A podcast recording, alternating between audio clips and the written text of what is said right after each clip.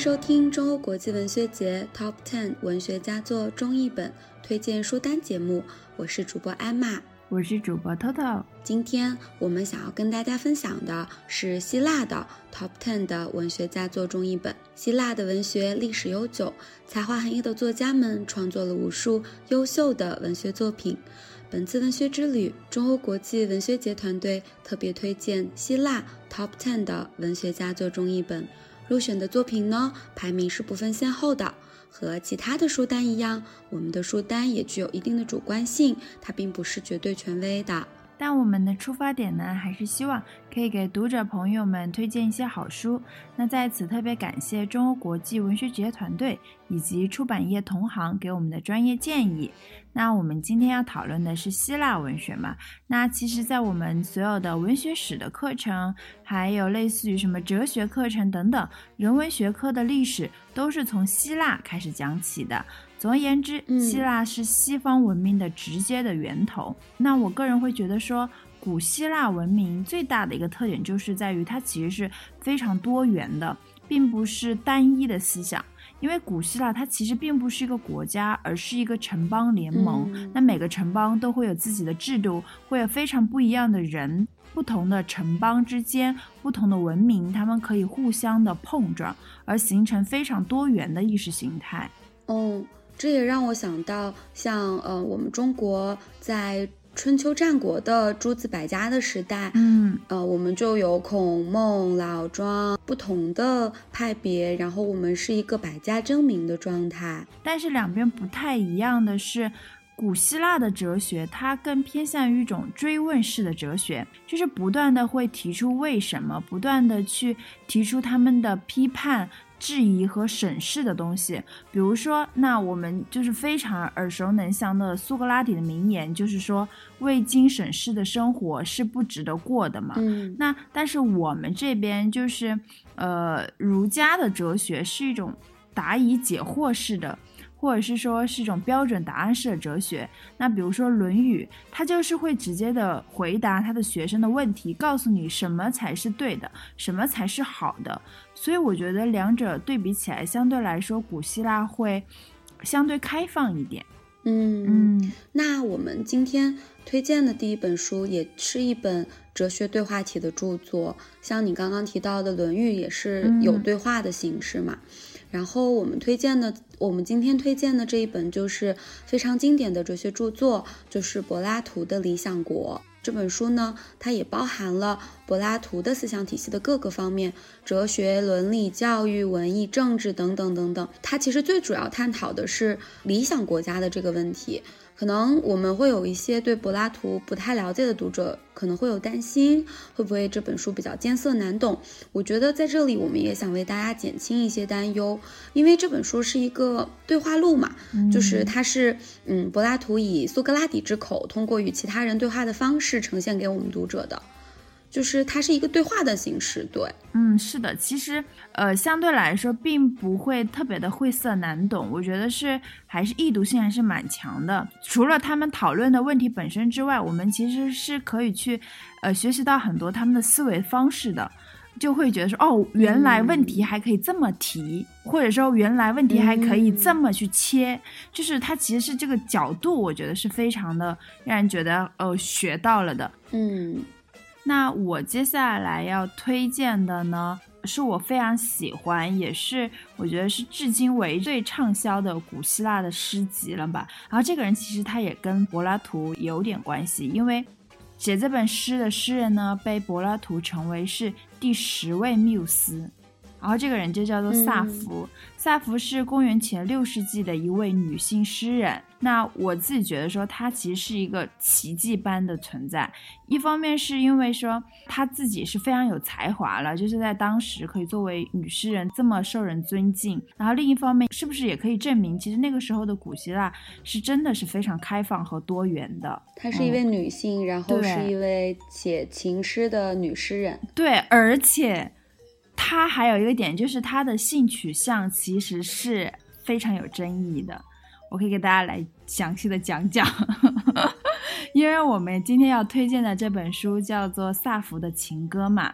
那其实萨福他也是被称之为是西方情诗的鼻祖。我刚刚讲到萨福在性取向上面争议，就是因为说有的人读了他的诗之后会觉得说他是不是就是站在男性的角度去写的呢？但也有很多人会认为说他其实就是在描述自己的真实感受啊。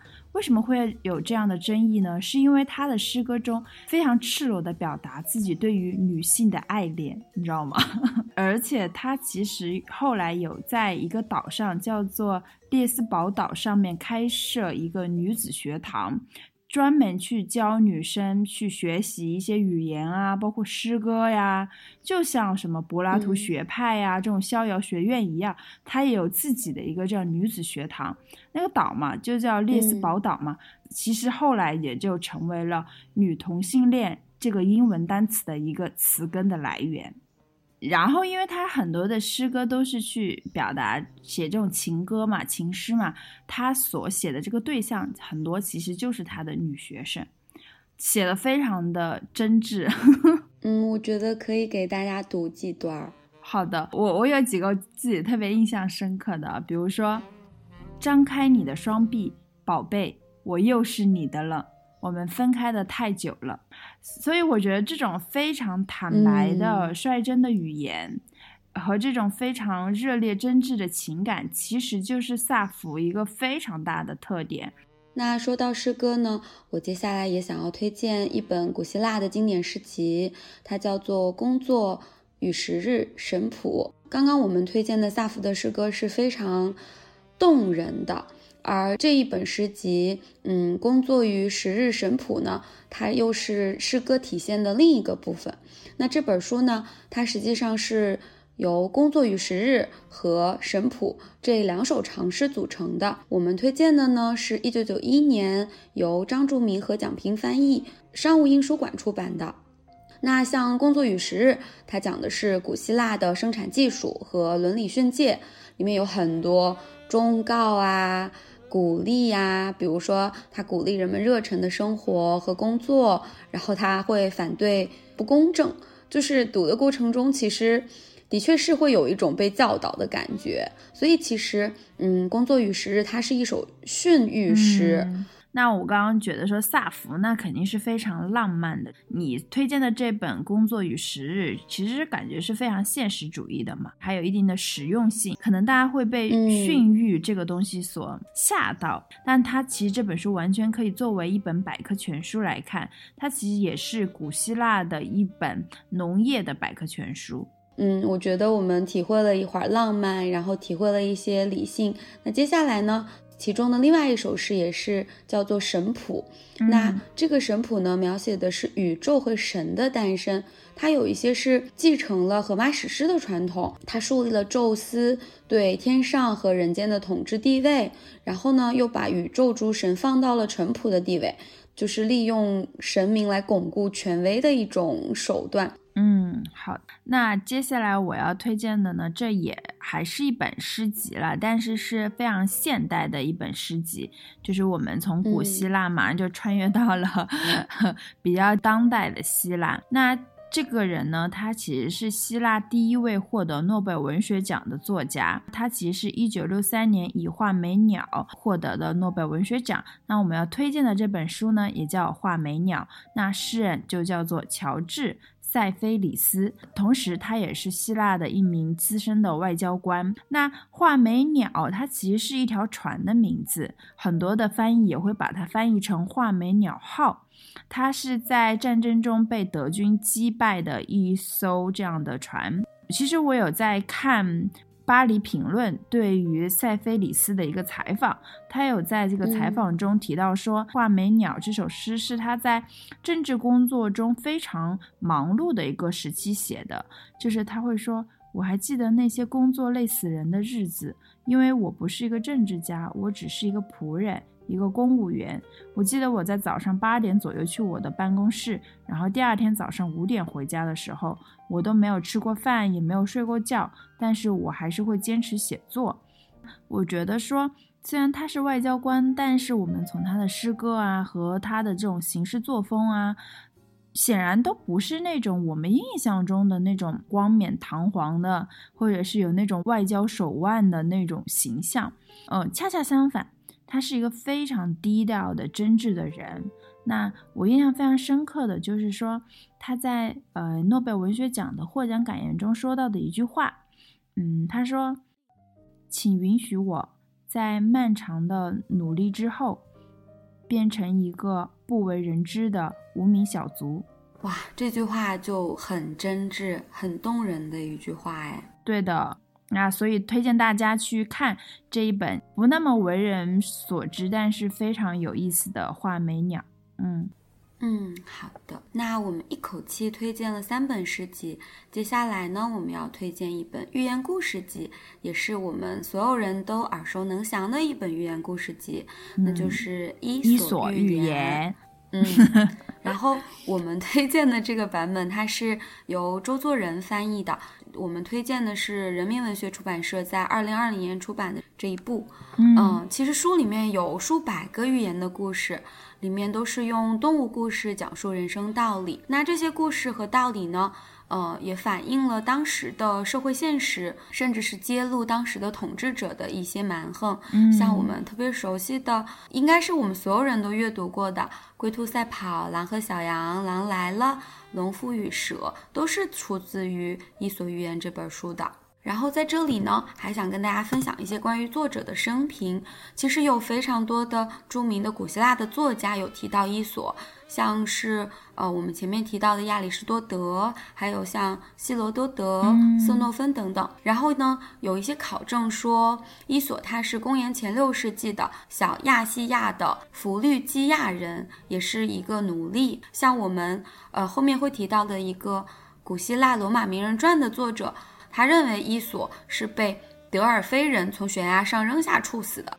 嗯，我觉得这个确实是非常有意思。那我觉得很多古希腊的书也存在这个问题，就是说这本书它可以名留千古，但是这个作者本人到底是谁，其实我们也没有非常准确的答案。就像我接下来要推荐的这本书一样，我推荐这本就是《荷马史诗》，因为就像我们人人知道荷马，但谁又读过荷马呢？就是。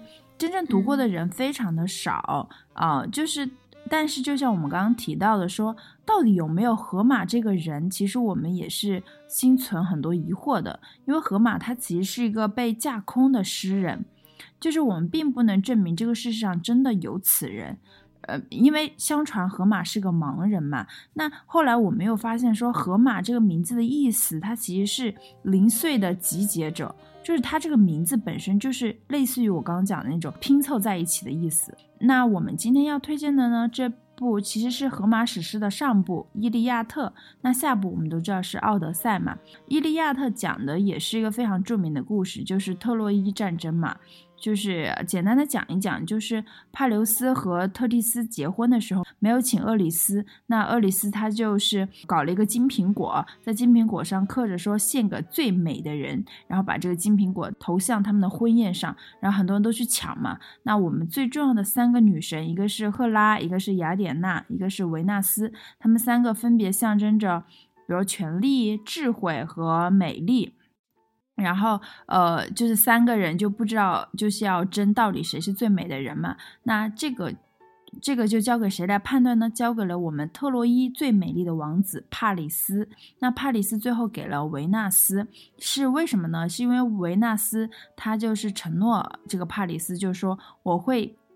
送你一个情人，那这个情人呢，其实就是斯巴达王国的王妃海伦。然后帕里斯和海伦就是一见钟情，然后开始私奔。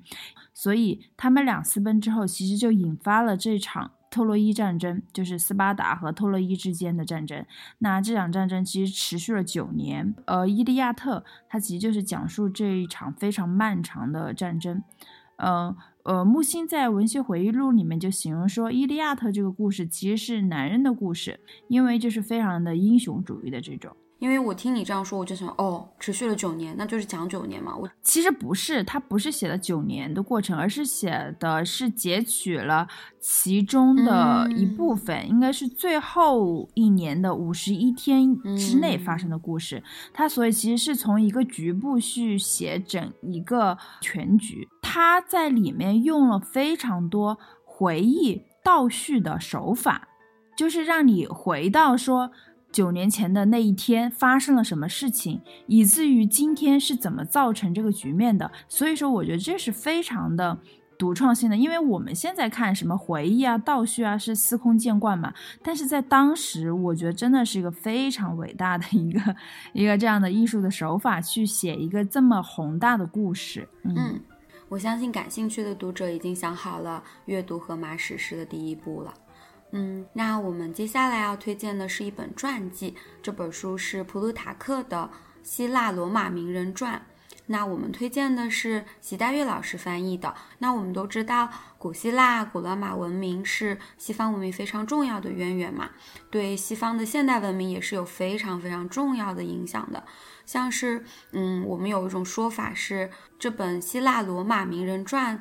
它的深远的影响力可以跨越历史长河，一直延展到当代西方史学研究领域。有人说，它可以和我们汉语典籍中司马迁的《史记》相媲美。然后这本书它其实就是以古代希腊罗马的历史作为背景，用一个希腊名人搭配一个罗马名人，共有二十三组。那每一组后面呢，会有一个合论。在阅读这本书的时候呢，它不仅仅当可以作为一个传记进行个人传记的一种这样的阅读，而且它还可以通过书中的人物去感受当时的一个社会的一个样貌。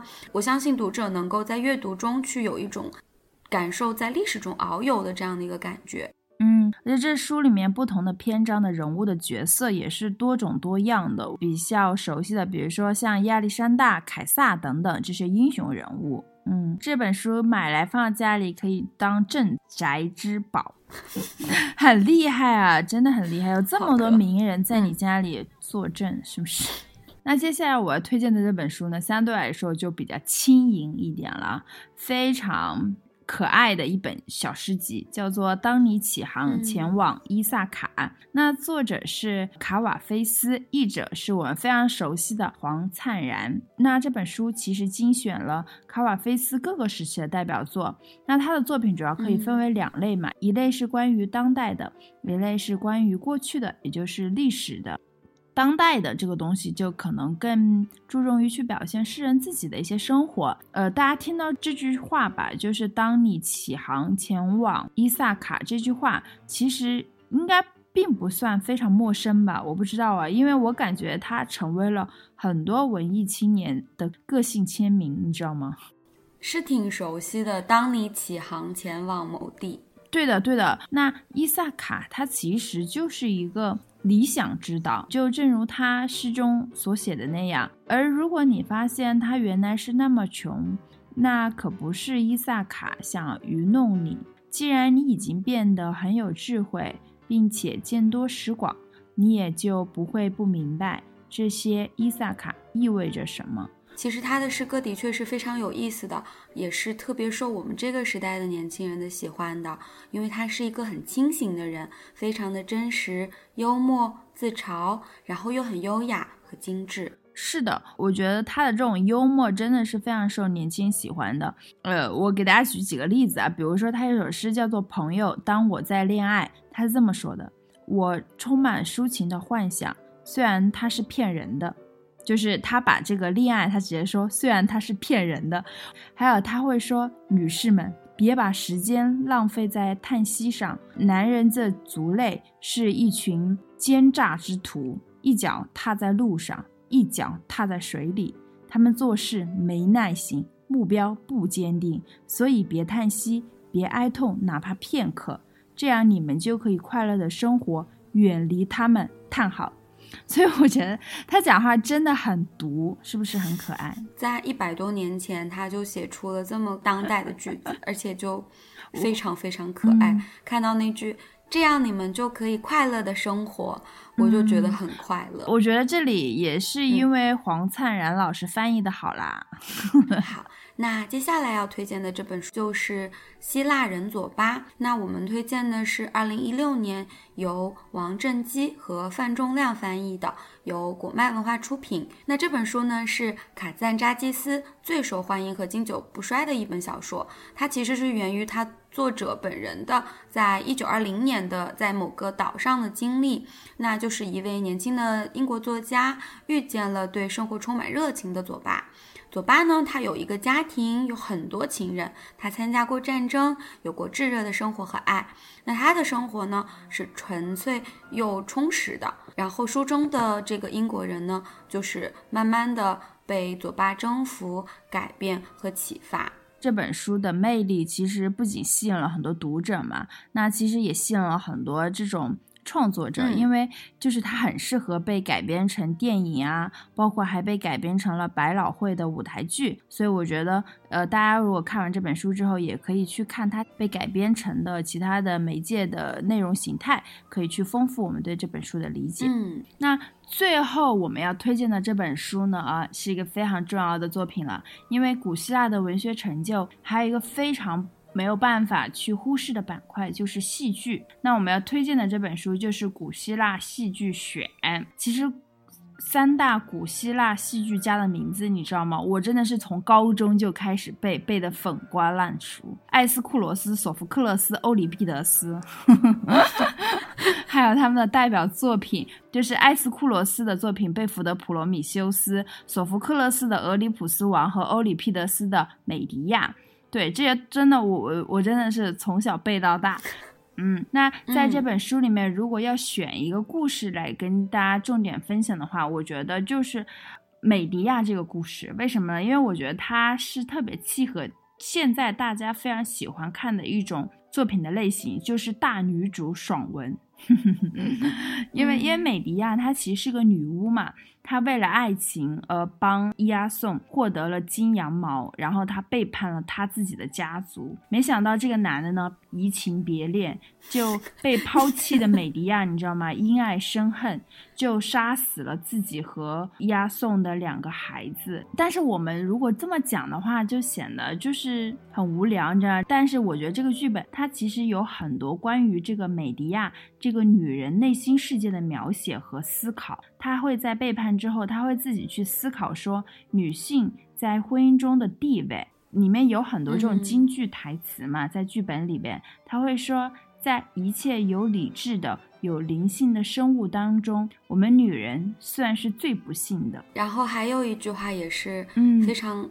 有意义的，他说：“我宁愿提着盾牌打三次仗，也不愿生一次孩子。”嗯，你说说。所以，其实，在另一个层面上，包括我们今天在推荐的这个美迪亚，包括之前推荐的萨福，它其实都会被认为是一种女权主义或女性意识的一个早期的一种觉醒的表现。嗯，所以我觉得古希腊的文学真的是非常的丰富的。呃，希腊就是一个非常历史悠久的文学大国嘛。那在其数千年的历史里面，诞生了非常多优秀的作家，他们的这些文学成就，深刻的影响了欧洲乃至整个世界文学的进展。